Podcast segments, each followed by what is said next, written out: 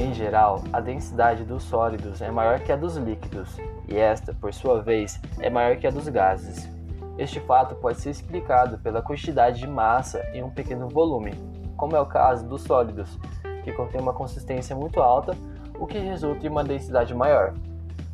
As moléculas dos sólidos são muito, muito unidas umas às outras, o que não ocorre nos líquidos e gases.